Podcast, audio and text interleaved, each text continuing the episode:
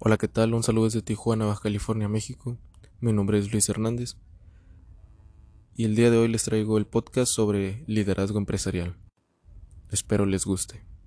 Tradicionalmente las empresas se han organizado de una manera jerárquica en la que están claramente diferenciados los puestos, las responsabilidades y la autoridad o los tipos de liderazgo empresarial de forma vertical. Pero la gestión autoritaria del tradicional jefe empieza a quedarse obsoleta en las entidades con más éxito. Y seguramente se preguntarán qué tipo de liderazgo empresarial existe, cuáles son sus puntos fuertes, qué ventajas proporciona a las compañías un estilo u otro liderazgo. Bien, pues les invito a quedarse en este podcast porque les hablaré a continuación de ello. Primeramente les explicaré qué es el liderazgo empresarial. Bueno, el liderazgo empresarial es una habilidad que todas las personas pueden desarrollar y por la cual el líder de la compañía o del departamento es capaz de influir a los trabajadores para lograr sus objetivos. Muchas veces se utiliza el término jefe como sinónimo de líder, pero realmente no es lo mismo. Y se preguntarán por qué no. Existe una diferencia fundamental mientras que un jefe utiliza su rango y su poder para mandar de una manera autoritaria y unidireccional. El líder es aquel que motiva a los empleados y les dirige, pero sin poner o imponer sus ideas. Por lo tanto, un buen líder empresarial ejerce sus funciones basándose en tres puntos claves, los cuales son trabajo en equipo, motivación y estructura organizacional. Desafortunadamente aún existen entidades que realizan un liderazgo empresarial basado en la visión tradicional, y de esta manera centran su estrategia en gestionar el departamento de una manera autoritaria.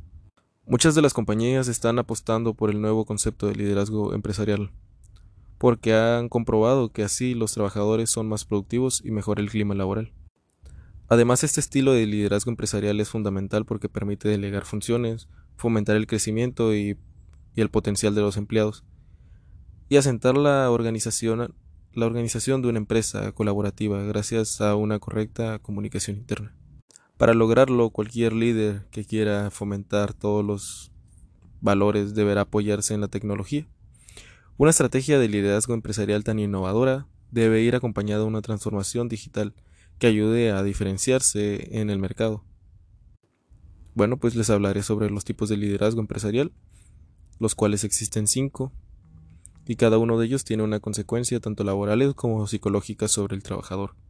Por eso es fundamental que conozcamos y diferenciemos cada una.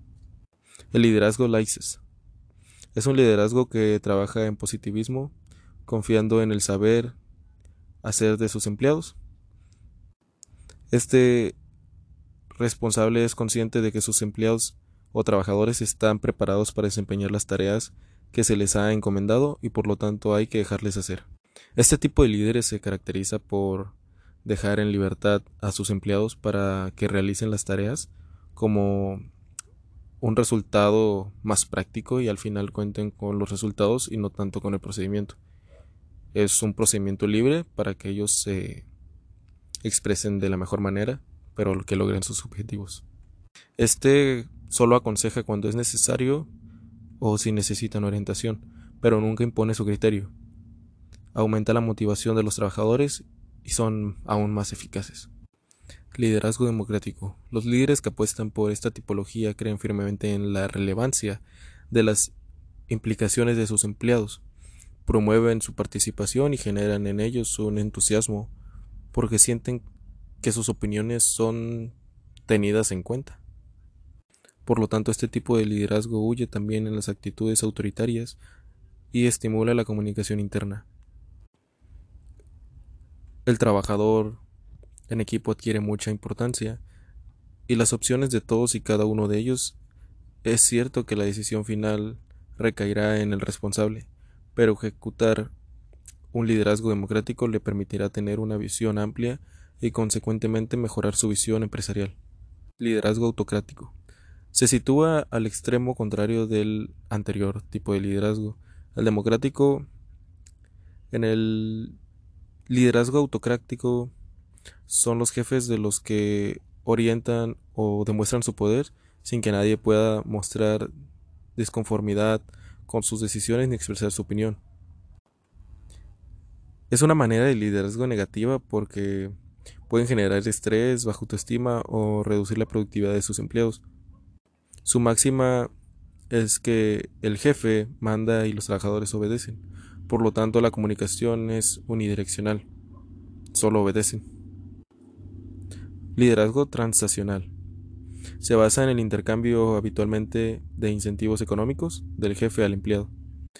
Como recompensa por el trabajo bien hecho o la consecución de sus objetivos, ambas partes salen beneficiadas. Por un lado, el trabajador ve recompensado su esfuerzo de forma monetaria y por otro lado el líder motiva a sus subordinados consiguiendo las ventas eh, y los ingresos empresariales crezcan. Es un liderazgo positivo porque aumenta el sentimiento de pertenencia a la empresa, la productividad, el clima laboral y los beneficios económicos. Todos ganan con este tipo de liderazgo. El liderazgo transformacional. El líder transformacional se centra en el capital humano de la empresa es decir, en sus trabajadores, es consciente de que la transformación solo es posible si incide en el compromiso de los trabajadores.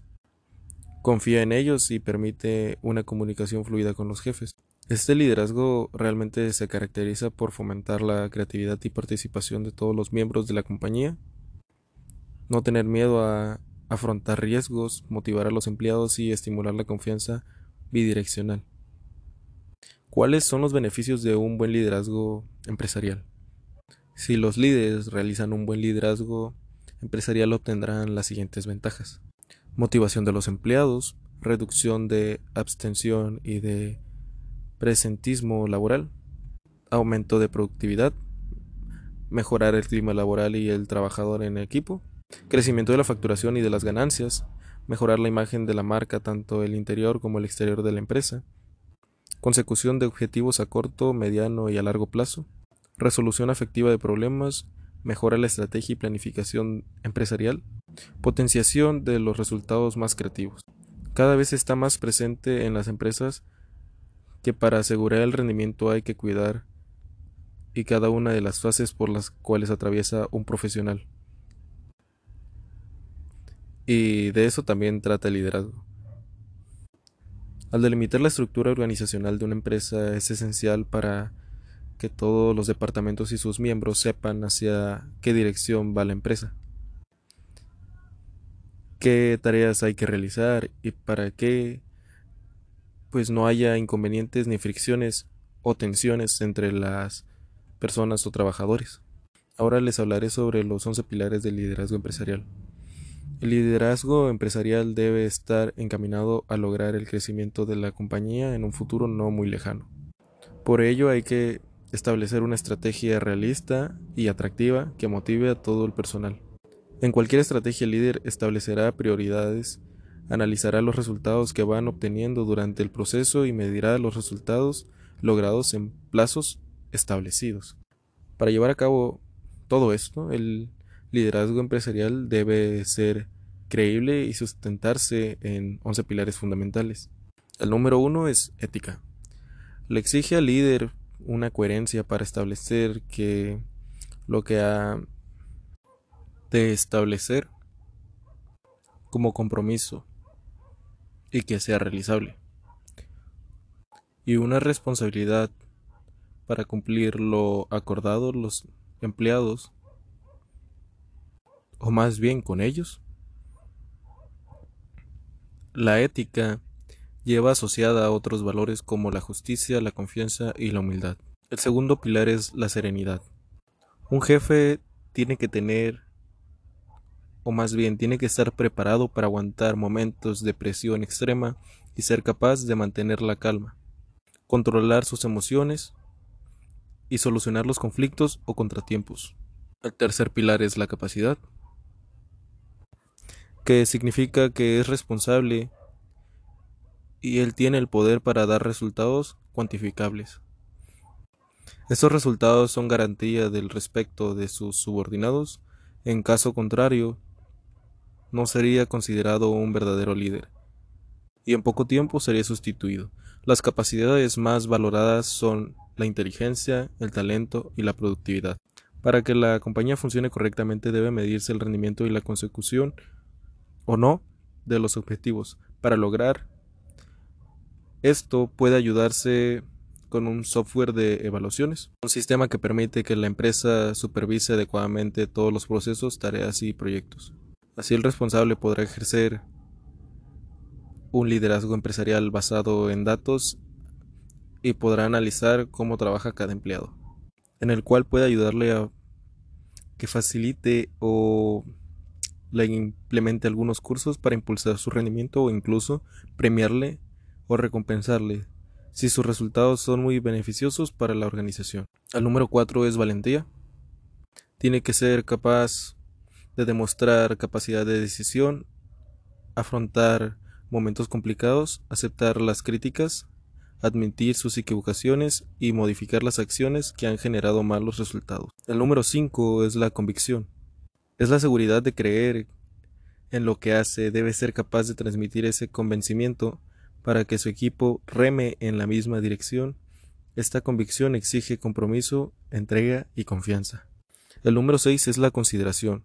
Un buen líder no, no puede actuar motivado por el, por el despotismo y orgullo. Debe fomentar el respeto y la empatía hacia todos los miembros del equipo. Esto se consigue teniendo una actitud proactiva y cercana, que favorezca a la escucha y la valoración de los restos de opiniones. El número 7. Invertir en el talento. Hay que facilitar a los trabajadores la oportunidad de continuar formándose y creciendo profesionalmente. Además, se puede implantar iniciativas que premien sus talentos e implicaciones. Una empresa comprometida con sus empleados contará con un sistema para garantizar la formación o incluso un software de capacitación del personal ayuda a mejorar a los empleados en las competencias más necesarias para que la empresa pueda supervisar las asistencias a los cursos y mide su efectividad como trabajen o cómo les afecta a su productividad. El número 8 es la visión estratégica y la capacidad de adaptación. Es necesario tener clara la estrategia a seguir, los peligros que pueden surgir y planificar el mejor momento para ejecutarla. Si se producen contratiempos, un buen líder tiene que ser capaz de adaptarse tanto él como a la estrategia inicial. El número 9 son los valores estratégicos. Los valores estratégicos son coherentes e inherentes a la propia persona. Estos valores propios de la estrategia empresarial para que resulten eficaces. Primero que nada deben plasmarse de una manera constante y prolongados en el tiempo, adaptándolos si fueran necesarios. El número 10 es la motivación. La motivación de los equipos de trabajo es imprescindible en todo proyecto desde inicio hasta el final. No importa los obstáculos que surjan en mitad del proceso. El líder conseguirá que el grado de implicación de sus subordinados no decaiga ya que ellos si no tienen una motivación correcta es imposible alcanzar el éxito para la empresa. Y por último, pero no menos importante, la perfecta ejecución. El líder exitoso dirige cualquier proyecto garantizado el desarrollo profesional de los trabajadores, la asignación de los recursos y unos resultados impecables. Por último, para ayudarle o ayudarte en este duro camino, de liderazgo de equipo y facilitar esta gestión perfecta, el líder debe seguir cada uno de estos pasos que he mencionado. Porque ya saben, las decisiones basadas en la analítica y en esos datos objetivos siempre serán más acertados que las que realizan completamente a ciegas. Con este podcast espero poderles haber ayudado a automatizar la gestión de los proyectos más rutinarios de tu empresa de antemano, pues muchas gracias y los espero ver para el siguiente podcast. Hasta luego amigos.